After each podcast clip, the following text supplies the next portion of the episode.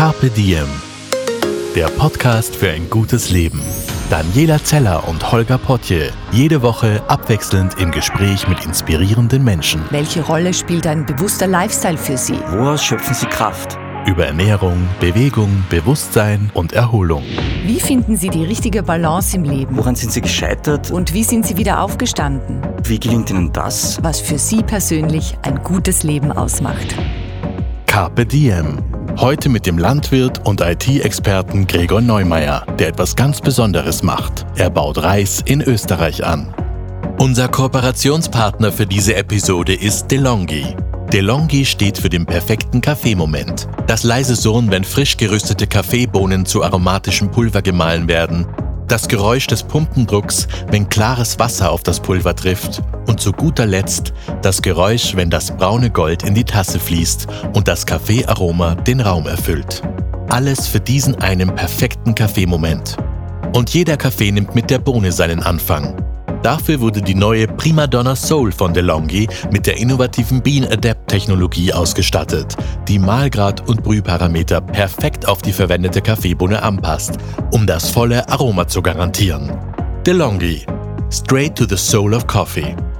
Und jetzt wünschen wir viel Spaß mit dem Carpe Diem Podcast. Hallo und herzlich willkommen beim Carpe Diem Podcast. Unser Gast heute hat Reis in Österreich salonfähig gemacht. Gregor Neumeier produziert und verarbeitet Reis in Österreich. Seit 2015, genau gesagt, äh, wird auf seinem Land Reis kultiviert, verarbeitet und vertrieben. Er hat das Startup Österreich gegründet. Ähm, das Spannende bei dir, Gregor, hallo Gregor, schön, dass du da bist. Hallo, servus. Äh, das Spannende bei dir ist, äh, du hast ja praktisch den elterlichen Hof übernommen. Du hättest auch einer anderen Karriere nachgehen können. Du bist nämlich gleich vorweg einmal, Gregor ist Head of Digital Delivery bei der Unica und Landwirt. Und dein Papa hatte ein ähnliches Lebenskonzept und jetzt frage ich mich gerade, ob das möglicherweise deines beeinflusst hat. Ja, ich denke schon. Also ähm, mein Vater hat, ist auf einem elterlichen Betrieb aufgewachsen. Ähm, sein, sein Vater ist relativ früh gestorben. Das heißt, er musste schon als Kind mit seiner Mutter den Betrieb führen. Also er ist wirklich Landwirt mit Herz und Seele und ist nebenbei, ähm, ist nebenbei ähm, hat einen Beruf gelernt neben der Landwirtschaft als ähm, Fernsehtechniker und hat einen Betrieb gegründet. Und ich bin natürlich als Kind in diesem in diesem Mix aus Landwirtschaft und Elektrohandel, weil der Elektrohandel ist auch gleich am, am Wohnhaus oder gleich am elterlichen Hof äh, gewesen. Kurz zur Erklärung, deswegen auch das Klingeln, da wir sitzen gerade bei dir am Hof. Ja, der erste genau. Kunde. der erste Reiskunde, sehr früh am Morgen, sehr gut. und das habe ich als Kind mitbekommen, ja. Und äh, diese, diesen, diesen Mix aus eigentlich zwei Berufen oder zwei Bereichen, ähm, der gefällt mir auch in meinem Leben gut, muss ich sagen. Also die IT, die mich, die sozusagen, das ist, was ich gelernt habe. Mhm. Und, und die Landwirtschaft, das, was ich lieben gelernt habe, das passt ganz gut in mein Leben. Auf den ersten, also wenn man es hört, geht sie das für mich nicht ganz aus. Das passt jetzt nicht sofort zu dann IT, ja, hochwissenschaftlich technisch, Landwirtschaft mit den Händen draußen stehen am Feld und was machen. Aber das, ist, das ergänzt sich dann praktisch. Das ergänzt sich super. Ähm, man darf auch die Landwirtschaft nicht unterschätzen. Ähm, die Landwirtschaft ist auch nicht nur, ähm, ich stehe am Feld und, und fahre mit dem Traktor. Da ist auch viel, mhm. das ist ein super breiter Beruf, mhm. Ähm, sehr abwechslungsreich. Ähm, auch sehr, sehr geistig, mhm. also sehr viel im Kopf äh, und, und hat auch viel mit IT zu tun, je nachdem, wie man halt spielt. Mhm. Ja. Äh, das passt gut zusammen. Was, was mir gut gefällt, also der Mix, der mir gut gefällt, ist, in der IT, und das gefällt mir an der IT sehr gut, das ist alles 0 oder 1. Das heißt, das ist ein relativ beherrschbares Umfeld. Mhm. Aber das Schöne daran ist, du kannst was gestalten in kurzen Zyklen. Du kannst was bauen, etwas entwickeln mhm. und du siehst das angreifbar. Und dasselbe habe ich auch in der Landwirtschaft. Ich kann auch etwas anbauen und auch etwas angreifen und sehe, was sozusagen meiner Hände Arbeit äh, erschaffen haben. Äh, aber der große Unterschied ist, da ist nichts 0 und 1, sondern da ist alles und vieles nicht beeinflussbar. Äh, das ist härter, ja. aber auch befriedigender, weil wenn was rauskommt, macht es halt umso mehr Freude. Okay. Das heißt, Beim einen hast du Binärzahlen, mit denen du spielen kannst, ja. beim anderen du stehst draußen. Aber das Risiko ist bei beiden wahrscheinlich da, nur bei der Landwirtschaft. Also wenn du die Ernteausfall hast und so, trifft sich wahrscheinlich. Genau, da ist es mhm. viel Dinge, die du halt weniger beeinflussen, also Wetter, mhm. äh, dass du weniger beeinflussen kannst. Auch teilweise den Absatz, den du nicht wirklich, manchmal nicht beeinflussen kannst, genau. Das ist ja eigentlich total cool. Du hast auf der einen Seite Kontrolle, du könntest eigentlich einen Control-Freak ausleben und auf der anderen Seite stehst du da und sagst, okay, mit dem arbeiten, was ich habe und ja, genau. Ah, das ja, ist ein ganz ja. guter Ausgleich danach. Ja, ja na, natürlich auch ein Ausgleich, weil es einfach eine andere Arbeitsumgebung ist. In der IT oder im Büroleben sitzt man halt im Büro, ähm, hat dort aber auch super viele soziale Interaktionen. Ähm, in der Landwirtschaft ist man in der Natur, ist aber eher für sich oft, mhm. hat weniger soziale Interaktionen, sage ich mal. Mhm. Also ist ein schöner Mix und ein schöner Ausgleich, ähm, wenn man die Zeit aufbringen kann, mhm. ähm, sozusagen das sich zeitlich zu leisten, was ich derzeit noch gut schaffe. Ja, das ist, habe ich mir auch schon überlegt, das ist wahrscheinlich gar nicht so easy. Also das sich so aufzuteilen, dass ich dann alles, und du hast Family auch noch, du hast zwei kleine Kinder. Das ist ganz schön viel, was dann am Tag ansteht, oder? Ja, Gott sei Dank eine Familie, die mich da sehr unterstützt, muss ich sagen. Also die, die Landwirtschaft neben einem Vollzeitberuf äh, zu führen, das wäre nicht möglich, äh, wenn nicht noch mein Vater, meine Mutter, mein Bruder und meine Frau äh, da auch voll in den Betrieb involviert sind und an allen Ecken und Enden äh, ihre Fähigkeiten einsetzen, dass das ein Erfolg ist.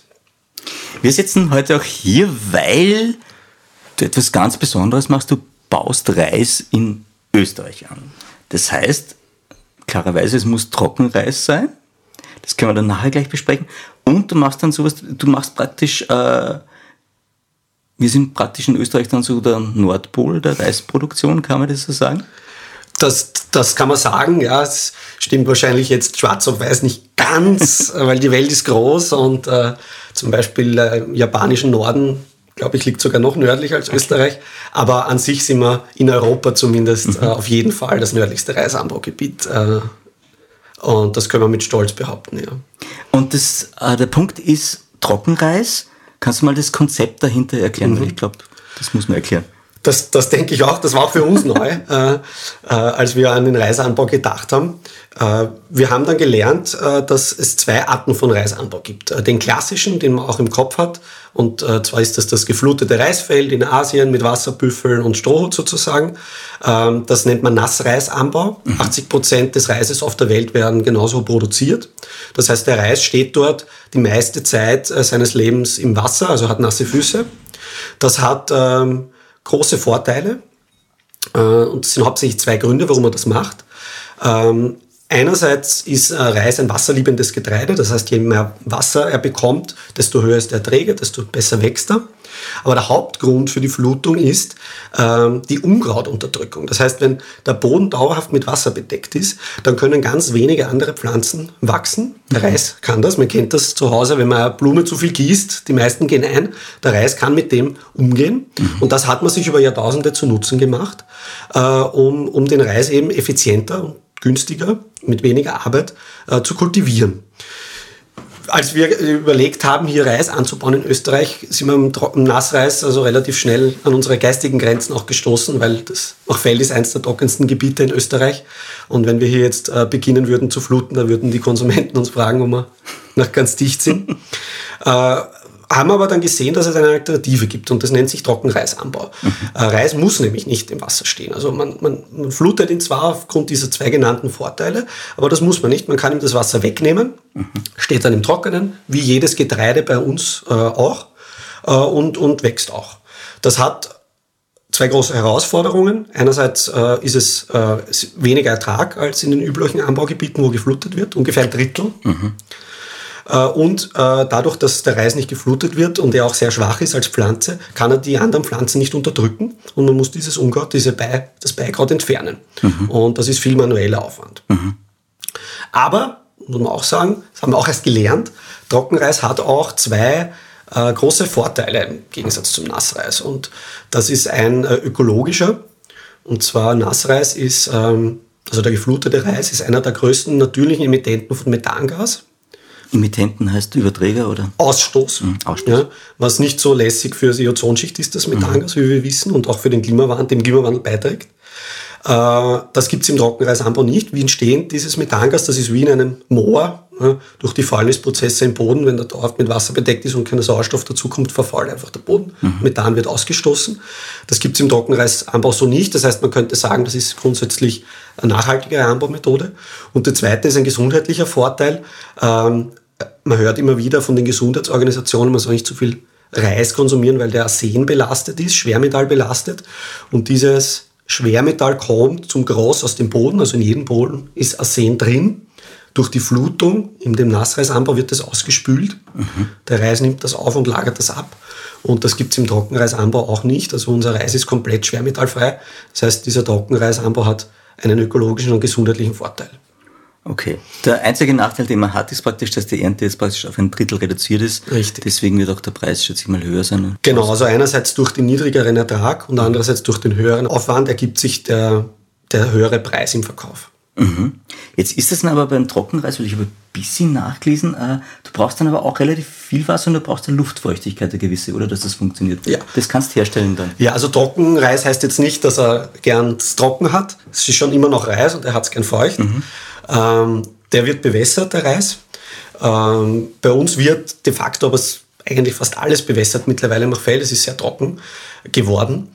Ähm, die Menge des Wassers, die wir da ausbringen, ist so viel wie bei Feldgemüse. Mhm. Also Karotten, ähm, Spargel zum Beispiel ungefähr in diesem Umfang wird bewässert, sind ungefähr 200 Millimeter äh, in der Vegetationsperiode. Mhm. Das ist natürlich mehr als bei üblichen Getreide, aber immer noch äh, vertretbarer Aufwand sozusagen. Mhm. Und das reicht, äh, dass wir ganz gute Erträge auch erwirtschaften. Aber das ist ja ganz nett, weil ihr, also dein Papa ist ja auch noch aktiv und ihr helft alle zusammen, aber ihr baut ja mehr an. Ihr baut jetzt nicht nur Reis an, sondern ihr habt Felder und dann, was, was wird dann noch betrieben nebenbei? Genau, wir haben, wir haben einen klassischen Ackerbaubetrieb, würde ich sagen, okay. im Machfeld. Was heißt das? Ähm, wir bauen Getreide an, wir bauen Mais an, Zuckerrüben, Buchweizen, Soja, also unterschiedlichste Kulturen. Äh, seit ein paar Jahren bauen wir auch äh, Tiefkühlgemüse an, Spinat, Erbsen, Edamame, mhm. solche Dinge. Also es sind ungefähr zehn Kulturen, die auf den Feldern durchrotieren. Also es steht nie auf einem Feld im nächsten Jahr dasselbe äh, wie, wie im Jahr davor.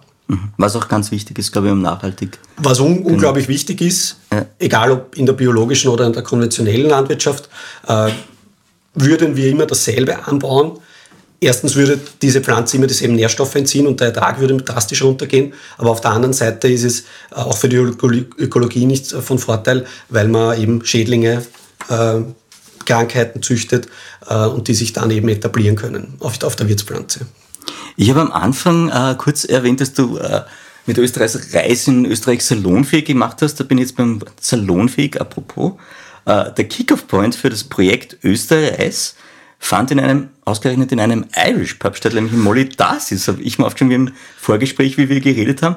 Magst du das mal erklären? Weil warum, man könnte jetzt auch sagen, möglicherweise ist der Gregor ein bisschen verrückt, weil wie kommt man auf die Idee, ausgerechnet in Österreich Reis anzubauen? Ich habe wie mich mein Vater gefragt hat, ob ich den Betrieb übernehmen will, die Landwirtschaft, habe ich gesagt, ja, kann ich mir vorstellen. Aber ich möchte unbedingt äh, näher zu den Menschen, die diese Lebensmittel, die wir produzieren, auch essen. Und wir sind schon geografisch sehr nah dran, weil Gerasdorf ist also mehr oder weniger an der Wiener Stadtgrenze. Mhm. Ähm, wir haben aber nie etwas direkt vermarktet in der Vergangenheit, auch vom landwirtschaftlichen Betrieb aus. Und dann haben wir überlegt und gesagt, ja, was könnte man da machen? Und wir bauen zum Beispiel so ein sehr langes Soja an Mhm. Ich habe gesagt, gut, dann machen wir also vielleicht Tofu oder Sojasauce, weil das essen wir auch gern. Mhm. Mein Vater ist zum Beispiel Vegetarier und isst sehr viel Tofu. Aber irgendwie ja, war ich dann ein, eines Abends im Jänner 2015 war das, habe ich mich mit Arbeitskollegen getroffen und da war unter anderem auch ein, ein Landwirt dabei in meinem Alter. Es war ein Molly Dassis tatsächlich. Mhm. Und nach ein paar Bier, wir haben uns gut verstanden, sagt der Herst, ich wollte immer schon Reis bauen. Und ich habe gesagt, na, du bist so ein Trottel, das geht ja gar nicht.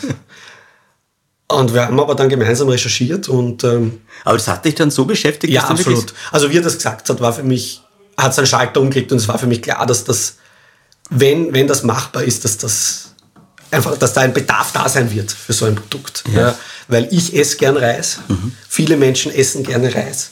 Und wenn es möglich ist, so ein Produkt hier zu produzieren, so eine Pflanze, dann wird es sicher Menschen geben, die das kaufen. Und dann haben wir 2015 das erste Reisfeld angelegt in Gerasdorf. Das, das heißt, du damals. bist jetzt da in einem Irish Pub gesessen und im selben Jahr... Ja, wir haben sofort gesagt, das machen wir. Wir haben uns auch an dem Abend kennengelernt und haben sofort gesagt, das machen wir, das, das, das probieren Das klingt jetzt nach einem Menschen, der sehr schnell Dinge umsetzt, wenn er davon überzeugt ist. Ja, ich habe öfter schon gehört, dass ich das angeblich bin. Ja. Mhm. Ich höre das oft von meiner Mutter, die mir dann oft äh, vorhält, äh, was alles da nicht funktionieren könnte, was auch wertvoll ist. Ja. Ähm, aber ja, ich, ich mache es einfach und wir haben auch keinen großen Businessplan erstellt oder irgendwas, äh, sondern wir haben einfach gesagt, wir glauben an das, dass das wird funktionieren äh, und, und wir probieren das jetzt einfach aus. Mhm. Kann man natürlich jetzt, man sagt, gut, der Gregor, der ist ein innovativer Landwirt, warum sind das die anderen nicht? Erstens sind das die anderen auch, meiner Meinung nach, viele Landwirte. Und zweitens, ich lebe halt nicht von der Landwirtschaft, ich habe eben meinen Nebenberuf. Mhm. Das heißt, ich kann schon größeres Risiko auch eingehen mhm. in meinem Betrieb, als das vielleicht ein Landwirt tun kann, der davon lebt. Mhm. Weil wenn der mal auf 10% seiner Fläche nichts erntet, dann hat er 10% weniger Umsatz und das mhm. ist für viele schon existenzbedrohend. Für mich war das jetzt nicht so ein Problem, aber natürlich muss man sich schon trauen, die Dinge auch zu tun. Da kann man auch gleich dazu sagen, wir waren im Vorfeld äh, und haben uns praktisch die, die Reismühle angeschaut, auch schon von dir und da hast du eben erwähnt, dass der Reis zum Beispiel heuer später dran ist, was ja auch ein Problem sein könnte. Was ich schon faszinierend fand, weil es zu kalt war scheinbar? Ja, ähm, wir bauen jetzt das fünfte Jahr Reis an und wenn wir am Reisfeld stehen, dann sagen wir immer, eigentlich wissen wir nichts nach fünf Jahren. Okay. Das ist auch wieder das Schöne in der Landwirtschaft. Man lernt ja nicht, in der IT kann man sich hinsetzen und was theoretisch lernen und dann programmieren und schauen, ob es funktioniert und wenn nicht, mache ich es gleich anders. In der Landwirtschaft muss man jedes Jahr ein, ein Jahr warten, bis ich es mhm. wieder neu machen kann. Das heißt, wir haben jetzt fünf Jahre gebaut und jedes Jahr war das Wetter eigentlich sehr unterschiedlich, muss man sagen. Und die letzten zwei Jahre ist es so, dass ähm, das Frühjahr sehr trocken ja. Was an sich für den Reis noch kein Problem ist, weil der wird erst äh, Ende April angebaut, im Mai. Aber dann, die letzten zwei Jahre und dieses Jahr sehr stark, der Mai ganz feucht und kalt. Kalt jetzt heißt nicht Minusgrade, aber der Reis ähm, mag es gern wärmer und das heißt für den 15 Grad, alles unter 15 Grad ist wie ein Frost. Das heißt, verträgt er nicht. Und diesen Mai und auch bis in den Juni eigentlich hinein gab es immer wieder Abendtemperaturen 5 Grad, 4 Grad. Ja. Und das äh, hat dem Reis insofern geschadet, dass er dann den Wachstum einstellt. Der sagt einfach jetzt, ich traue mehr oder weniger, jetzt könnt ihr mich gern haben. Yeah. Ich warte, bis warm wird. Und, und äh, da haben wir jetzt dieses Jahr ungefähr eine Verzögerung von vier bis fünf Wochen. Mhm. Was dann hintraus, also im Herbst, wenn es zur Ernte geht, wieder spannend wird, ob sich das ausgeht. Weil warum gibt es nicht schon seit hunderten Jahren bei uns Reisanbau? Ähm, das ist einfach die Temperatur. Ja. Durch den Klimawandel hat sich die letzten, sage ich jetzt 20, 15 Jahre, die Temperatur, die Durchschnittstemperatur bei uns so verändert, vor allem in Ostösterreich, ähm, dass dieses Zeitfenster, wo es eben über 15 Grad hat, stabil, dass das mittlerweile so groß ist, mhm. dass sich da bestimmte Reissorten kultivieren lassen. Okay. Ähm, aber es ist immer noch sehr eng. Und mhm. wenn man da jetzt irgendwo ein paar Wochen hinten oder vorn verliert, dann hat man eben ein bisschen einen Ernteeinbuße. Ja, das, da bin ich schon wieder bei IT und Raketentechnik. So ein enges Zeitfenster klingt für mich so, als kennst du das vielleicht vom anderen Beruf, du musst irgendwas hinkriegen und die Deadline halten. Absolut. Nur den Reis, den kann ich nicht von mir hertreiben, der macht, was er will. Aber vielleicht ist das ja sogar ein meditativ spannendes Element für dich, dann wo du sagst, okay, ich stehe vor einer Aufgabe, die ich nicht lösen kann mit 0 und 1, sondern da hängt es von vielen Sachen ab und ich lerne mit einem System, mit einem Ökosystem umzugehen. Das dann ich lerne einfach, ähm, dass ich nicht alles selber bestimmen kann mhm. und dass man sich auch mal ich will, also etwas, etwas hingibt, ja, einfach e-, etwas passieren lässt. Mhm. Das war für mich nicht einfach, mhm. muss ich sagen. Ja. Weil da gibt es da nicht noch ein Schräubchen und kann man, nein, es ist einfach so. Du kannst jetzt nichts mehr mhm. machen. Du kannst eigentlich nur noch zuschauen, mhm. wie sich diese Pflanze entwickelt. Mhm. Ja, du kannst ein bisschen Wasser geben und äh, zu diesem Zeitpunkt oder zu jenem. Natürlich hat man auch Schräubchen, aber im Endeffekt wächst die jetzt und du wirst dann im Herbst sehen, ob es gut war oder nicht. Ein Zeichen. Wird vom Kompass erschlagen. es ist gerade ein Kompass runtergefallen. Sehr spannend. Oder du hast eine neue Richtung vielleicht. Die neue Richtung, ja. Vielleicht finden wir die heute. großartig, großartig. Ja, aber das ist, ich habe nämlich, äh, weil ich drüber nachgedacht habe, ich habe vor kurzem einen, einen Podcast zum Klimawandel im Garten gemacht mit einer Garten-Naturgarten-Expertin. Und die hat dann irgendwie erwähnt, was sich alles verändern wird oder gerade verändert. Also gewisse gewissen Bäumen wird es dann zu trocken in Österreich und so weiter, die werden dann aussterben, andere werden kommen, andere Kulturen kommen. Wissen das jetzt einfach jetzt nur als Nebenfrage auch bei dir bei der Landwirtschaft? Merkst du das schon? Oder plant sie jetzt schon ganz anders? Natürlich, also die, der Betrieb hat sich schon verändert. Mhm. Ähm, wir haben Gott sei Dank den Vorteil hier im Machfeld, dass wir äh, Wasser eben geben können, künstlich und bewässern können. Das ist ein großer Vorteil für uns. Mhm. insofern, dass wir diese Veränderung ein bisschen abpuffern können und halt heute noch Kulturen hier bauen können, für die es eigentlich schon zu trocken wäre. Und auf der anderen Seite eben auch die Möglichkeit haben, Kulturen zu bauen, wie Gemüse, ja, wo man viel Wasser braucht, obwohl es eigentlich trocken wäre. Aber dadurch, dass es Grundwasser und auch Bewässerungskanäle gibt, ist das ein Vorteil für uns. Ich, wenn diese Frage bezüglich Klimawandel kommt, ich bin ja noch nicht so alt, ich kenne ja, äh, ich kann ja erst die letzten 30 Jahre beurteilen. Mhm. Aber ich kann mich als Kind erinnern, wir waren oft in der Toskana auf Urlaub und im Sommer eben im August und dort war auch viel Landwirtschaft und da waren große Bewässerungsmaschinen, die sind dort gelaufen und für mich war das als Kind total toll, diese großen Geräte dort zu sehen, weil das gab es bei uns nicht. Ja. Für uns war das alles neu.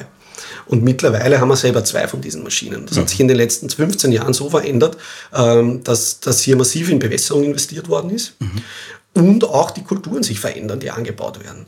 Also zum Beispiel, das ist ganz klassisch bei uns ist Sommergetreide. Also das ist Getreide, das wird im Sommer angebaut und auch im Sommer, also im Frühjahr angebaut und auch im Sommer geerntet. Das ist mittlerweile bei uns, verschwindet de facto. Ähm, Gerste zum Beispiel, weil die Erträge so uninteressant sind. Und dann kommen halt andere Kulturen dazu, mhm. wie Soja zum Beispiel. Ja. Soja ist mittlerweile eine der, die, ich glaube, die hauptangebauteste Ölfrucht in Niederösterreich. Es gab vor 20 Jahren gab es kein Soja. Äh, oder Reis kommt dazu als Alternative. Oder ich weiß nicht, äh, Oliven, glaube ich, werden im Burgenland schon gezogen. Ah, wirklich? Ja, ja. Gibt schon einen Hain Aha. im nördlichen Neusiedler See oder zwei, glaube ich. Ähm, da gibt es jetzt bald die ersten Olivenernten. Ach, also es verändert sich äh, natürlich das Klima. Oder beim Wein sieht man es auch ganz stark. Ja. Ja. Äh, die Weinanbaugebiete in Österreich wandern Richtung Westen. Dort sieht man es ja auch an den Sorten gut. Mhm. Die trockenheitsverträglicheren Sorten wandern. Also es ist so. Was ist, warum ist das eine Herausforderung für die Landwirtschaft? Wir können halt nicht sagen, gut, ich packe meine 80 Hektar zusammen und gehe ziehe 100 Kilometer weiter nördlich, weil da ist so, wie ich es vor 100 Jahren gehabt habe, mhm. sondern wir müssen uns halt anpassen. Und das machen die Landwirte schon seit Jahrtausenden. Mhm. Also an sich sind die super flexibel, weil man der Landwirtschaft ja immer mhm. sehr konservatives Mindset vielleicht ja. vorwirft. Mhm. Aber die müssen sich schon anpassen. Und die tun das auch ganz radikal teilweise. Okay. Und du könntest dir vorstellen, irgendwann auch Oliven anzubauen bei euch im Hof? Absolut. Ja. ja. Sicher, warum nicht?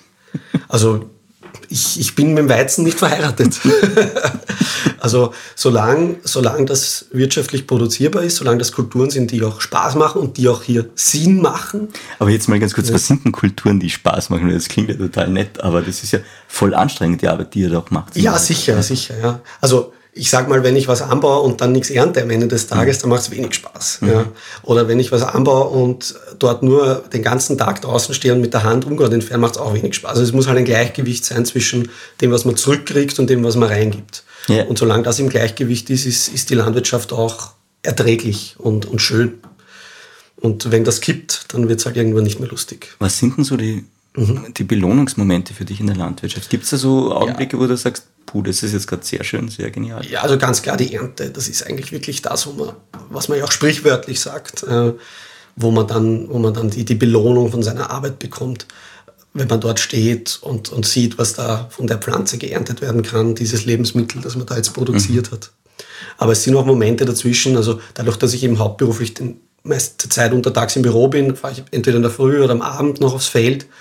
Und wenn man da einfach drin steht und ich will jetzt nicht sagen, den Pflanzen beim Wachsen zuhört, aber das ist einfach wunderschön. Ja. Man fühlt sich so verbunden mit dem, mhm. mit der Erde und mit dem, was da wächst. Das ist einfach ein extrem schönes Gefühl. Und ich habe zum Beispiel drei Jahre in Wien gewohnt mit meiner Frau, bevor wir wieder nach Gerersdorf rausgezogen sind, bevor ich den Betrieb übernommen habe. Und das ist eine wunderschöne Stadt und ich bin ja fast ein halber Wiener. Ich habe dort studiert und arbeite dort und auch gelebt. Aber das hat mir so gefehlt. Okay. Dieses rausschauen können und aufs Feld, um Feld zu sein auch noch. Und wenn es nur dort ist, dort stehen. Ja, das ist einfach irgendwie eine Verbundenheit. Das sind schöne Momente. Ja. Das heißt, das Feld erdet dich dann buchstäblich. Total, ja, total. Also, und der Geruch, jetzt wo Ernte, wir sind jetzt da im Juli, August, wenn ich aus Wien rauskomme nach der Arbeit und es riecht nach Ernte. Ja. Das ist so ein wunderschöner, ich habe das letztens erst wieder gedacht, das ist so ein schöner Geruch. Ja. Ähm, dieses frisch gedroschene Stroh, das wird, das, das ist einfach, das sind, ich weiß nicht, das irgendwie Aber das ich, mich das. Ja, voll, aber das ist doch emotional und Kindheitserinnerung auch, oder? Alles zusammenkommt. Ja, total. Also ich habe einen sehr guten Freund, der wohnt ein paar Häuser weiter, der hat den Betrieb nicht, nicht übernommen. Und, und der sagt immer wieder, er ist im Herz immer noch ein Landwirt, weil ja, er will, er, er interessiert das und er, er würde gerne, er kommt dann manchmal und fährt mit mir aufs Feld, äh, einfach nur, dass er das wieder erleben kann, dieses Gefühl haben kann. Ach, nett. Okay. Ich habe mir noch was rausgeschrieben zum Thema Reis, weil ich ja da völlig unkundig war vorher, aber du kannst mir dann zustimmen oder auch nicht, sagen wir mal, ob ich richtig recherchiert habe. Äh, Ich fand raus, dass bereits vor 12.000 Jahren in Thailand geerntet wurde, angeblich. Und die ersten Belege gibt es aus China 5000 vor Christus. Wesentlich später dann Mittelmeerraum 1000 vor Christus, also 4000 Jahre dazwischen, echt spannend. Und da Spanien, Italien, Risotto-Reis, habe ich mal rausgeschrieben. Und dann erst 17. Jahrhundert Amerika, was ich wahnsinnig spät finde im Vergleich. Und zu Beginn des 20. Jahrhunderts kam der Reis über Japaner nach Australien erst. Was mega spät ist. Gibt es da irgendwie Erklärungen? Äh, Nein, also die, die Zahlen decken sich mit dem auch, was ich so gelesen habe, sage ich mal. Ähm, gut, Amerika ist ja nicht viel früher sozusagen besiedelt worden, obwohl in Amerika was, also wenn man an Nordamerika denkt, ja, ähm, gibt schon äh, einen Reis unter Anführungszeichen, der glaube ich schon viel, viel länger kultiviert Ja. wird, nämlich auch von den Ureinwohnern dort, äh, nämlich Wildreis. Kanadischer Wildreis, der also biologisch nicht zum Reis gehört, ja, aber so genannt wird. Das ist auch der Wildreis, den man kaufen kann. Der hat ein ganz ein langes, dunkles Korn. Der wird, glaube ich, schon auch Jahrtausende dort kultiviert. Ähnlich wie der normale Reis. Steht auch im Wasser, steht dort aber in Flüssen, ja, also nicht im Feld, also nicht im künstlich erzeugten Fluss. Den gibt es gibt okay. schon lange. Ähm, in Australien ist, es- ist, ist insofern ein sehr interessantes Anbaugebiet, auch für uns, weil das zu den wenigen Ländern gehört, die Trockenreis auch anbauen. Also die Australier, ähm, die Südamerikaner, hauptsächlich Brasilien und ein bisschen in Nordamerika wird auch Trockenreis kultiviert. Aber sonst ist das eine totale Nischenproduktionsform, muss man sagen. Und ja, das habe ich eben auch gelernt äh, und das war für mich total augenöffnend, muss ich sagen, ähm, dass Reis eigentlich keine Wasserpflanze war und man sich nur diese Eigenschaft zunutze gemacht hat, vor eben ein Ja. paar tausend Jahren. Äh, mal gesehen hat, ah, der kann auch im Wasser stehen, cool. Ja. Wie, wie kommt man dann, ähm, wie kommt man genau auf das Ding? Wer kommt da drauf? Ich stelle ins Ich, Wasser. ich habe mich einmal mit einem, vor ein paar Monaten mit einer großen Reismühle in der Schweiz, da gibt es also große, auch und in Deutschland auch große Betriebe, die also von Asien Reis importieren und dann für den eu- europäischen Markt aufbereiten. Und der Chef, der hat gesagt, wissen Sie was, den der Reis wird nur geflogen, also er hat es mit Schweizer Dialekt gemacht, den kann ich jetzt nicht so schön sagen. Doch bitte mal. Wisst ihr was? Ähm, dass ähm, der Reis wird nur geflutet, weil die Landwirte faul sind. Und, und wahrscheinlich wird es so irgendwie gewesen sein. Ja? Man wird halt sich gedacht haben, boah, das ist so anstrengend, das muss man da. Oh, und irgendwo ist vielleicht mal im Feld ein Wasser stehen geblieben und man hat dann gesehen, boah, der, der geht ja gar nicht ein, das ist ja super. Und was anderes wächst auch nicht und er wächst noch viel besser. Cool, na, das müssen wir jetzt ausweiten. Und, und das ist ja bei uns eigentlich hier im Kleinen auch nichts anderes. Ja. Wir sind halt schon, wir haben halt vielleicht schon viel mehr Wissen als noch vor tausenden Jahren. Vieles haben wir auch wieder verlernt. Aber wir machen ja auch nichts anderes. Wir müssen ja auch von Null de facto lernen. Ja? Wie funktioniert diese Pflanze hier in Österreich mit diesen Bedingungen, mit den Böden, mit dem Klima? Und da lernen wir von Jahr zu Jahr. Und was, was gut ist, machen wir noch einmal. Und was schlecht ist, machen wir einmal weniger. Und so äh, bauen wir halt Wissen auf. Apropos Wissen aufbauen, ich habe noch recherchiert, Reisanbau gibt es auf allen Kontinenten der Erde mit Ausnahme der Antarktis, was jetzt für mich logisch klingt. Und jährlich werden circa 600 Millionen Tonnen Reis produziert, 90 Prozent davon in Asien, was eigentlich auch Wahnsinn ist. Okay, man unterscheidet zwischen, da heißt es dann Berg- und Wasserreis. Also Bergreis wäre dann der Trockenreis praktisch, oder? Richtig, Genau. Äh, genau, wächst auf trockenen Böden, heißt ja Trockenreis, klar. Wasserreis gedeiht auf überfluteten Feldern in feuchtwarmem Klima. Also da sind wir wieder in Asien. In Deutschland werden 5 Kilo pro Jahr und Kopf gegessen, in Asien 150 Kilo. Krass. Das heißt, das ist dann wirklich riesige Unterschiede. Krass, ja. Ja, ich glaube auch, also Reis ist entweder die wichtigste oder die zweitwichtigste Nahrungsquelle auf der Welt. Also en- entweder Platz 1 Vorweizen oder Platz 2 Nachweizen, meines Wissens. Also ist ein ist eine super Commodity, kann man sagen. Voll, voll. Also unglaublich. Aber, und das kann man auch, um, um auf die Historie zurückzukommen, ja, vielleicht auch Österreich. Ja. Wir sind ja nicht die Ersten, die Reis anbauen. Das wäre vermessen, das zu behaupten. Es gab schon belegterweise ähm, vor, also um die vorige Jahrtausendwende, also 1918 oder 19, Anfang glaube ich 19, ähm, Anbauversuche im, äh, Neusiedlersee, da ist der Neusiedlersee auch eingetrocknet, so wie das jetzt wieder passiert, also zusammen. Und da hat man in diesen Sumpfgebieten Reis angebaut. Äh, und die in der Neuzeit sozusagen die letzten Anbauversuche waren in den vor 30, 40 Jahren auch immer Feld. Da hat man mit Trockenreis auch experimentiert. Mhm. Und damals hat man aufgehört. Warum?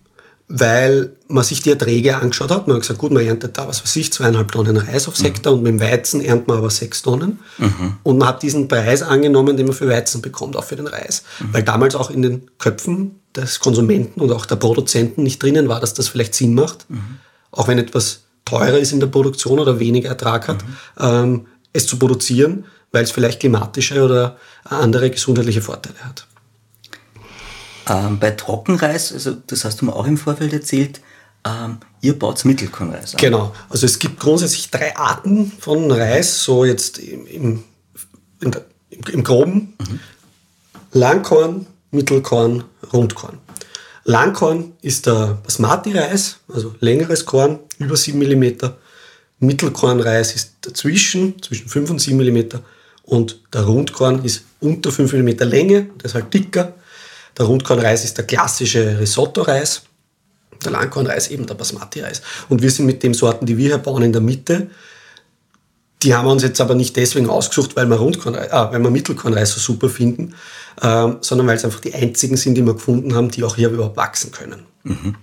Und das tun wir auch heute noch. Also diese Sorten Auswahl und die Sortenversuche sind dann super wichtig für uns. Das machen wir auch gemeinsam mit, mit Forschungseinrichtungen in Österreich jedes Jahr. Wird immer wieder auf Kleinstparzellen neue Sorten probiert, um zu sehen, ob es vielleicht Sorten gibt, die sich hier besser angepasst haben, besser funktionieren, resistenter sind. Mhm. Und, und so lernen wir von Jahr für Jahr.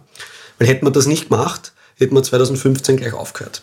Weil im Jahr 2015, im ersten Jahr, die erste Ernte war so eine Handvoll Reis auf einem Hektar. Also es war schon ein großes Feld und wir sind da relativ erwartungsvoll mit Mähdrescher hingefahren, aber es ist nichts rausgekommen aus dem Tank. Wir mussten mit Staubsauger reinkraxeln, dass wir die paar Körner überhaupt rausbekommen, ähm, weil wir eben mit den falschen Sorten da begonnen haben. Und das haben wir gelernt. Aber das finde ich ja dann auch wieder beeindruckend. Das heißt, das war nicht der Moment, wo man sagt, puh, ich gebe auf, das wird nichts, sondern sagen, okay, wir haben da irgendeinen Fehler gemacht, wir können das optimieren. Also wir haben schon starke Zweifel, muss ich sagen. also es war jetzt sehr deprimierend. Mhm. Aber, und das war ein Glück, wir haben schon im selben Jahr uns mit wissenschaftlichen Einrichtungen vernetzt, weil wir haben halt, wie, wie haben wir begonnen, wie beginnt man sowas? Ja, man sagt, gut, Reis, ich gehe mal im Internet ein Reis und ich rufe, was weiß ich, bei der Landwirtschaftskammer an als Landwirt und frage halt, gibt es da irgendwo wissende Menschen? Ja? Mhm. Und, und so macht man sich auf die Suche. Und in, in, man kommt halt relativ schnell nach Italien, das größte Reisanbaugebiet in Europa, haben italienische Sorten 2015 ausprobiert. Ist das in der Po-Ebene? Ja, genau. Also zwischen äh, Turin und Mailand, so in mhm. der Gegend. Ähm, das ist ein Schwemmlandgebiet dort. Mhm. Und haben, haben eben italienische Sorten probiert, aber gleichzeitig haben wir uns gedacht, gut, wir müssen uns auch mit Leuten vernetzen, die auch wirklich was, die auch gern das Wissen weitergeben, sage ich mal. Und mhm. das sind vorrangig eben Wissenschaftler, Landwirte sind manchmal eher verschlossener, was die Wissensweitergabe betrifft. Und, und haben damit uns sehr schnell vernetzt und auch schon Sorten 2015 ausprobieren können, mhm. die sich dann 2016 im Großanbau wirklich das war eine tolle Ernte 2016, also im zweiten Jahr. Und da, ab da haben wir dann gewusst, das funktioniert. Und, ähm, und das war auch das erste Jahr, wie, wo wir dann Österreich auch verkaufen konnten. Aber da klingt mit, dass äh, der Reisanbau praktisch ein sehr kooperatives Spiel ist, wenn man es jetzt auf ein Game-Level heben würde, weil du dich austauscht mit, mit, mit Wissenschaftlern, mit, mit neuesten Erkenntnissen, ja. weil sonst kannst du gar nicht gewinnen. Nein, du kannst überhaupt nicht gewinnen, weil das ist, also du, was weiß ich, wir sind zum Beispiel auf den Philippinen gibt es die größte Reisforschungseinrichtung, mit der man uns auch vernetzt, ja? Mhm. weil es einfach Fragen gibt, äh, die, man, die man dann sieht an der Pflanze und, und die, wo man Antworten darauf haben möchte, um, um besser zu werden. Und das, das sind halt solche Menschen, die sich ein Leben lang mit diesen Pflanzen mit, nur mit Reis beschäftigen, wir haben so viel Wissen aufgebaut und dadurch, dass es eines der wichtigsten Rohstoffe ist, äh, ist es einfach, äh, gibt es viel Wissen. Leider gibt es wenig Wissen über den Trockenreisanbau. Mhm. Das wird aber auch immer mehr. Also wir waren äh, vor vor ein paar Monaten auf einer großen Biofachmesse in Deutschland, also eigentlich der größten der Welt. Und äh, da sind von der ganzen Welt Produzenten, unter anderem eben auch Reisbauern, Stylern zum Beispiel. Und die sind zu uns gekommen und gesagt, hey, wie macht ihr das da mit dem Trockenreis? Wir wollen da von euch lernen, mhm. weil wir wollen auch nachhaltiger produzieren. Mhm. Wir wollen auch weniger fluten. Mhm. Ähm, wir wollen auch weniger Arsen im Reis. Ja. Mhm.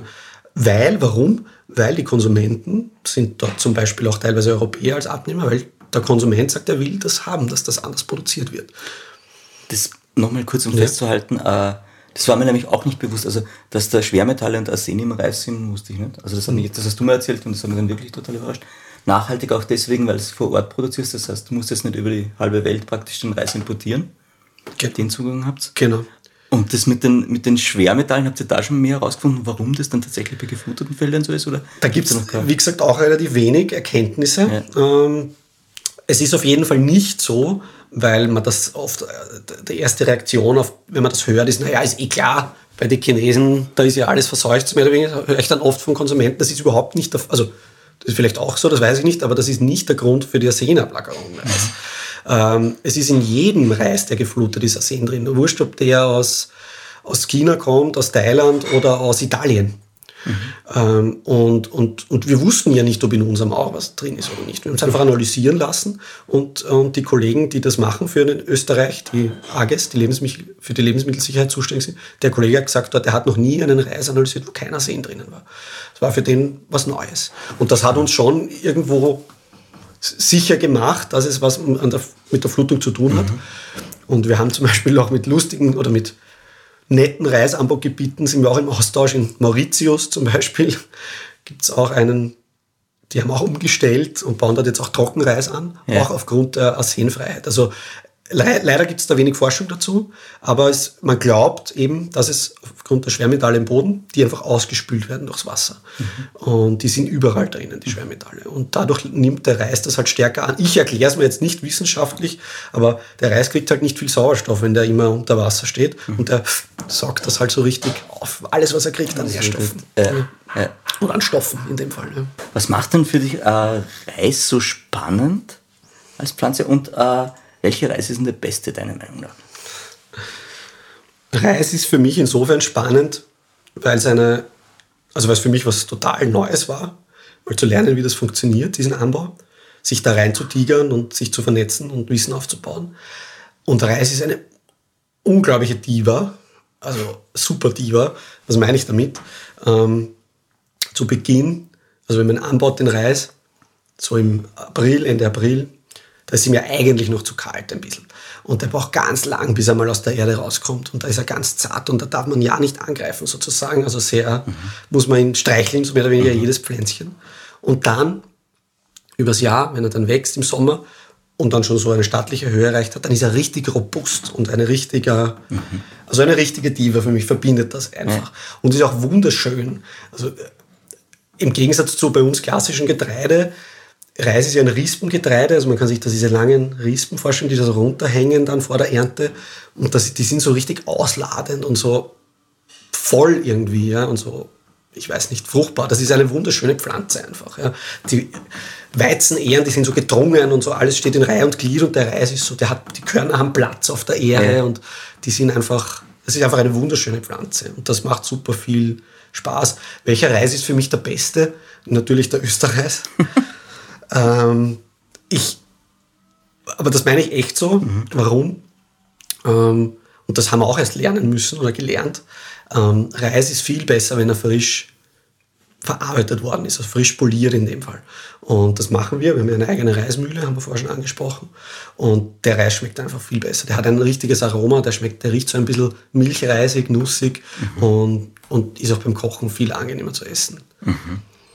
Ist Reisenbau, jetzt, wenn man dir zuhört, könnte man glauben, sollten vielleicht mehr machen, aber ist es wirklich eine mögliche und realistische Alternative für Landwirte in Österreich? Also unser großes Ziel, und du hast das am Anfang ja auch gesagt, dieses salonfähig machen, mhm. damit meinen wir ja einerseits, dass der Konsument sich mit Reis beschäftigt, aber andererseits, und das ist einer der Haupttreiber für dieses Projekt, diesen Reisanbau für andere Landwirte als Alternative zu etablieren. Okay. Und mittlerweile arbeiten wir schon mit zehn Betrieben zusammen, mit zehn Landwirten zusammen, äh, die für uns Reis produzieren. Äh, das ist für, warum ist das für uns ein großes Ziel? Ich, ich sage immer, Reis anbauen kann man überall. Weil wachsen tut er wahrscheinlich nicht, äh, außer in der Antarktis. Ja. Äh, aber die Frage ist, kann man sowas auch nachhaltig anbauen mhm. und wirtschaftlich? Also in dem Fall heißt nachhaltig für mich auch wirtschaftlich. Also zahlt sich das für den Produzenten auch aus? Und, und das kann ich nur, wenn ich anbauen kann und der Nachbar, der auch eine Landwirtschaft hat und der nächste, also sozusagen jeder Landwirt. Mhm. Und das ist unser großes Ziel, diese Kultur wirklich als Alternative zu etablieren. Jetzt aber nochmal um, umdrehen das Ganze oder Beistrich. Natürlich wird's, werden wir nicht auch in 100 Jahren nur österreichischen Reis essen. Mhm. Also das ist schon eine Nische, das muss man ganz klar sagen. Ähm, aufgrund der Nachteile, die wir vorher besprochen haben, höhere Produktionskosten und niedrigerer Ertrag, wird das eine Nische bleiben. Wir können nie um einen Euro das Kilo, ähm, wie teilweise im Supermarkt der Reis verkauft wird, produzieren. Das geht gar nicht. Das heißt, ja, es hat aus meiner Sicht Potenzial in Österreich. Als, also die Anbauflächen werden sicher wachsen und das sehen wir. Also unsere Anbauflächen wachsen seit fünf Jahren immer um 100 Prozent. Mhm. Und das ist auch für andere Landwirte eine Alternative. Aber wir werden nicht äh, statt Weizen Reis anbauen in 100 Jahren, das glaube ich nicht. Mhm. Ähm, ich glaube, du hast einmal gesagt, und das fand ich recht schön, äh, beim Reis geht es mehr um organisches Wachstum als um, Raketen, um raketenhafte Skalierung. Das finde ich vom Ansatz her auch ganz, also sehr gesund einerseits und auch sehr schön vom Zugang her. Also du hast auch schon gesagt, okay, man muss ein Jahr lang warten mhm. in der Landwirtschaft, ja. Aber wäre das Konzept so organisches Wachstum statt Raketen auf der Skalierung auch was für den Rest der Welt? Würde es uns da besser gehen, glaubst du? Wird das funktionieren? Ja, ich denke, so eine gewisse Entschleunigung würde uns schon helfen. Ich sehe das, ich sehe das natürlich in der Landwirtschaft ganz extrem eigentlich, weil wir dort, ähm, wir können uns entscheiden als Landwirte, wo wir hingehen wollen. Entweder wir gehen ins organische Wachstum sozusagen, in die Nische, in die Qualität, oder wir gehen in den Wachstum, in die Raketenwissenschaft, in die Roboterkuh sozusagen, wenn ich es jetzt ganz. Mhm. Und beides sind valide Ansätze. Und vielleicht für manche Regionen auf der Welt der eine Pfad ein besserer wie der andere, das weiß ich nicht. Aber für Österreich ist aus meiner Sicht das organische Wachstum in diesem Sinne, in die Qualität zu gehen, in die Nische zu gehen, die beste Alternative für die Landwirte hier in Österreich. Und auf der Welt würde es uns sicher auch helfen. Ja. Mhm. Wir sind jetzt eh schon fast wieder am Ende des Podcasts, aber ich habe jetzt mal so die Frage, was, was ist denn jetzt auch für dich und, und, und für, für Österreich, für das Konzept und deinen Betrieb äh, für die Zukunft geplant? Ich habe gelesen, ihr habt den Next Organic Startup Award in Berlin euch geholt. Ja. Ihr produziert mittlerweile Reiswaffeln, Reisbier, Knäckebrot und möglicherweise auch bald oder schon Babynahrungs Hersteller? Was kann man da sagen? Genau, also wir, ich habe es eh vorher gesagt, unsere Anbauflächen wachsen, die Landwirte, die bei uns arbeiten, finden das toll, die produzieren den Reis gern. Das heißt, auf der anderen Seite überlegen wir uns auch, wie, wie können wir den Reis auch interessant absetzen. Mhm. Ähm, unser großes Ziel das letzte Jahr war, ähm, Verarbeitungsbetriebe zu finden, die mit unserem Reis was Cooles machen. Mhm. Und da haben wir jetzt einen Babynahrungshersteller gewinnen können. Okay. Das ist für uns ein großes Achievement, weil das natürlich auch ein super Qualitätskriterium ist, weil da wird wirklich ganz genau kontrolliert, was in dem Reis drin ist und was nicht. Und auf der anderen Seite wollen wir Reis noch erlebbarer machen. Das ist auch ein großes Thema für uns. Wir planen für das nächste Jahr einen neuen Betriebsstandort. Wir wollen so eine kleine, ich will nicht sagen ein Reis-Disneyland, aber ein bisschen, bisschen kleiner und netter. Äh, das heißt, wir wollen einfach die Produktion, das machen wir heute schon. Also wir haben sehr viele, ich habe auch morgen wieder eine Gruppe an Landwirten in dem Fall, die kommt. Wir zeigen ja das gern her, was wir machen. Und das wollen wir noch ein bisschen größer aufziehen. Ja. Menschen das begreifbarer machen, Lebensmittelproduktion und in dem konkreten Fall Reis. Und das ist für nächstes Jahr geplant, also ein neuer, okay. neuer Hof. Ja. Und an was wir auch arbeiten, ist ein, ein alkoholisches Getränk. Ein, ein, wir wollen gern auf Wodka-Basis, auf Reis-Wodka-Basis was, was Cooles produzieren. Mhm. Da haben wir jetzt gerade einen schlechten Zeitpunkt äh, aufgrund der Corona-Krise. Das werden wir vielleicht ein bisschen verschieben, das Projekt. Also wir arbeiten einfach laufend. Ein, ein, ein großer, eine große Bäckerei in Österreich wird jetzt bald ein, ein Brot, ein glutenfreies Brot mit unserem Reis auf den Markt bringen. Also es gibt doch, und das freut uns auch, nicht nur private Konsumenten, die sagen, ja, ich bin bereit für das mehr zu zahlen, sondern auch, es gibt auch Verarbeiter, die sagen, ja, wir verstehen, dass dieses Produkt aufgrund Regionalität, aufgrund Gesundheit einfach Vorteile hat und, und, das, und deswegen bauen wir es in unsere Produkte ein. Aber das klingt so, als würde dich der Reis ziemlich auf Trab halten von selbst auch schon mal. Also das heißt, du kommst auch nicht zur Ruhe, oder? Weil du bist dann dauernd am überlegen, okay, was könnte ich noch basteln, was könnte man da machen? Immer, ja, also immer ist Wird man kreativer dadurch auch vielleicht. Ja? voll und ich, le- also es ist unglaublich, es erweitert den Geist extrem. Also ich Ja. habe so viele Sachen gelernt die letzten fünf Jahre, das habe ich in meinem ganzen Leben vorher noch nicht gelernt. Von also alles, von, von X nach Y, das ist super breit. Wir arbeiten gerade an einer neuen Verpackungsvariante zum Beispiel. Wir wollen ähm, die Verpackung noch nachhaltiger machen und wollen jetzt Mehrwegverpackung einführen. Das heißt, wirklich in der Glasflasche, so wie man die Milch mittlerweile auch wieder im Supermarkt kaufen kann, den Reis verkaufen. Weil das für uns der nächste Schritt ist. Wir haben immer schon bei der Verpackung auf Nachhaltigkeit geschaut, aber das wäre so der, der nächste Schritt noch, den wollen wir jetzt angehen. Und da sind viele Herausforderungen. Ja, wie geht das überhaupt? Was muss man da beachten? Wie funktionieren so Mehrweg-Verpackungskreisläufe überhaupt? Das habe ich alles erst lernen müssen. Und da gibt es jetzt auch kein Buch, wo man nachlesen kann, leider. Stimmt. Du, wenn man jetzt sagt, okay, ich habe jetzt gerade den Podcast gehört und, und ich würde gerne ein bisschen mehr über Österreich wissen, wo gehe ich da hin oder wie erfahre ich mehr? Was kann man machen? Webseite erster Startpunkt. Ähm, wenn man sich das anschauen möchte, mich einfach anrufen und äh, vielleicht vorbeikommen, sich den Betrieb anschauen, den Reis anschauen. Vielleicht gibt es dann auch schon das Reis Disneyland bis dahin. Das wird vielleicht noch dauern. ähm, genau. Genau, aber man findet euch, findet man euch auch im Supermarkt oder ist das dann über Online-Shop oder wie funktioniert Ja, also der Verkauf ähm, ist, Online-Shop ist das einfachste. Wir haben einerseits die, den Reis in Glasflasche oder Kartonröhre verpackt, in kleineren Verpackungsvarianten oder für Konsumenten, die sagen, cool, ich will wirklich gerne Österreich essen, haben auch ein Abo mittlerweile, ein Reisabo, äh, wo man einen 5-Kilo-Sack bekommt. das? Lustig. Im Handel arbeiten wir mit 80 Händlern zusammen, sind aber eher kleinere Händler, unverpackt Läden und Reformhäuser in Österreich und in Deutschland.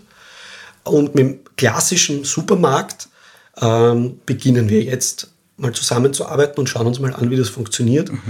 Ich sage es ganz ehrlich, und alle, die jetzt da in der Bereich tätig sind, bitte ne- verzeihen es mir, aber man ist als Landwirt da ein bisschen skeptisch dem Einzelhandel in Österreich gegenüber. weil Da gibt es nicht viele und wir wollten uns da auch von Anfang an nicht in eine Abhängigkeit begeben, sondern wir haben gesagt, wir machen mal Österreich und wenn Österreich gut funktioniert, dann ja, dann können wir das vielleicht auch über den Supermarkt zugänglich machen, das Produkt.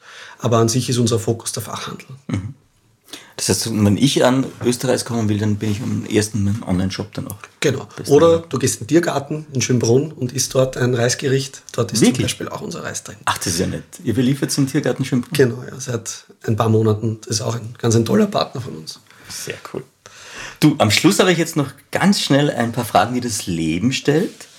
Die erste und die klassische bei uns ist, äh, was braucht für dich ein gutes Leben? Was macht dich glücklich? Was braucht es da? Das ist eine gute Frage, die ich mir eigentlich gar nicht so oft stelle. Wahrscheinlich zu selten. Lass mich kurz drüber nachdenken. Ich denke, im Moment braucht es für mich einen guten Mix zwischen, also zwischen Anstrengung und Loslassen, sage ich mal, so wie bei einem Muskel. Ähm, derzeit habe ich noch so viel Kraft, dass ich gern mehr Zeit habe, wo ich mich anstrenge und mehr sozusagen auch in die, in die Arbeit und diese Befriedigung draus. Aber schön langsam schiebt sich das Pendel jetzt auch in Richtung Familie. Also ich versuche da einen Ausgleich herzustellen. Das war total nett. Entschuldige, ich musste jetzt unterbrechen. Du hast vorher erzählt, dass du schon mit deinem Dreijährigen draußen am Feld warst. Und der könnte, konnte schon was benennen am Feld. Ja, genau. Also, der, hat, der ist einfach da im Gebüsch gestanden und gesagt, Papa, das sind Braunbären. Und ich habe Die der Papa nicht erkannt hätte. also, ich hätte es jetzt wirklich nicht sagen können. Sie waren sehr klein, aber er hatte recht, offensichtlich. Und also ich versuche eben dieses Gleichgewicht zwischen Familie und Beruf herzustellen und das macht mich auch extrem glücklich, das zu schaffen. Und das macht für mich derzeit ein glückliches Leben aus. Was für mich in 30 Jahren ein glückliches Leben ausmacht, das weiß ich noch nicht rückblickend. Aber ich denke auch, ich versuche halt im Moment, ich, ich versuche nicht ein Ziel zu erreichen, das in der Ferne liegt, sondern ich versuche halt im Moment, immer im Moment auch zu leben.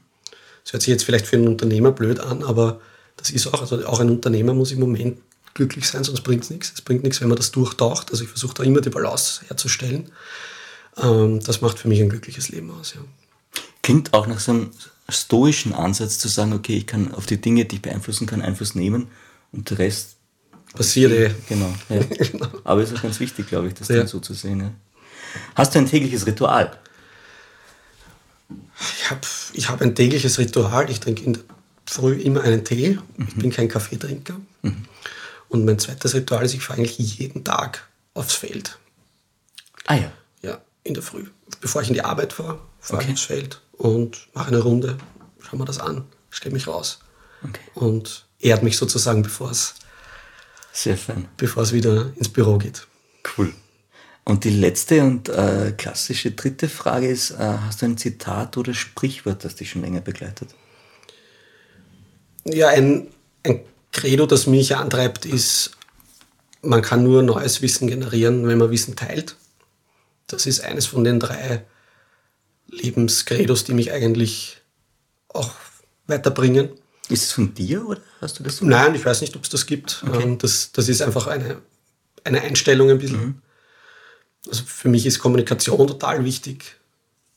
Das Teilen, was man macht, total wichtig, weil nur so kann man was Neues erschaffen. Mhm. Es bringt nichts, wenn man das nicht weitergibt. Mhm. Und ich denke auch, dass uns das bei Österreich diesen Erfolg beschert hat nicht zu sagen, wir wollen nur für uns sein, sondern wir wollen das Wissen weitergeben, wir wollen es an andere Landwirte und Konsumenten weitergeben, weil dann kann was Neues entstehen.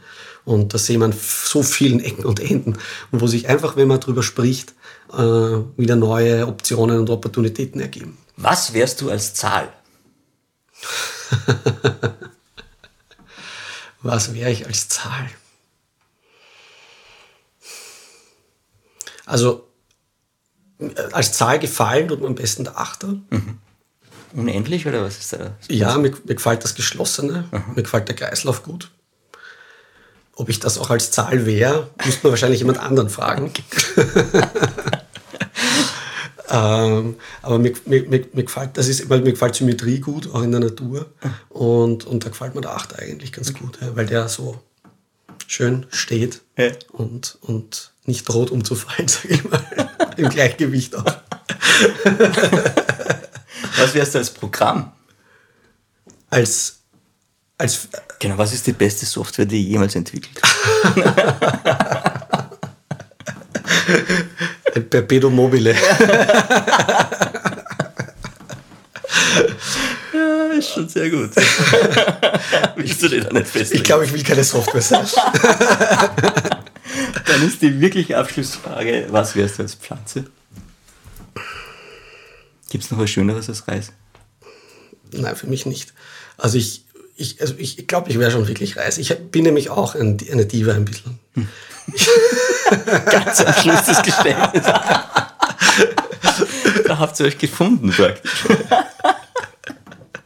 Vielen lieben Dank für deine Zeit und für den Podcast. Danke, es hat mich und wirklich alles, sehr gefreut. Alles Danke. Gute fürs Geschäft. Vielen Dank, danke. Ah, Gregor, ich habe wieder mal unsere Glückskekse dabei. Magst du einen probieren? Es ist zwar jetzt noch früh am Morgen, aber. Ich habe eh noch nichts gefrühstückt, das werden wir gleich. Cool. Danke, ich mach schauen mal. Mich irritiert ja immer noch der Kompass, der da neben mir liegt. Dass der Kompass runtergefallen ist, war echt ein bisschen. Hm. War weird. aber das heißt sicher irgendwas. Oh Gott. Okay. Ich hoffe, ich finde die Sprache, die ich auch Du kannst es in jeder Sprache sagen. Soll ich es vorlesen? Ja, voll. Es geht, genau, das ist so das Motto für die nächste Woche für uns dann. Deine finanzielle Situation wird sich verbessern. Ja. Perfekt. Da braucht man, glaube ich, nichts mehr dazu sagen. Sehr gut. Jetzt esse ich mal Keks. Jawohl, lass es dir schmecken. Mehr von Carpe Diem gibt es auf Soundcloud, iTunes, Google Play oder Spotify. Jetzt abonnieren und liken. Das Carpe Diem Magazin erscheint alle zwei Monate. Besucht auch unsere Social Media Portale auf Facebook, Instagram und YouTube und unsere Website carpediem.live. Carpe Diem, der Podcast für ein gutes Leben. Nächste Woche Daniela Zeller im Gespräch mit der Kochsalon-Bloggerin und Gomio Österreich-Herausgeberin Martina Hohnlohe.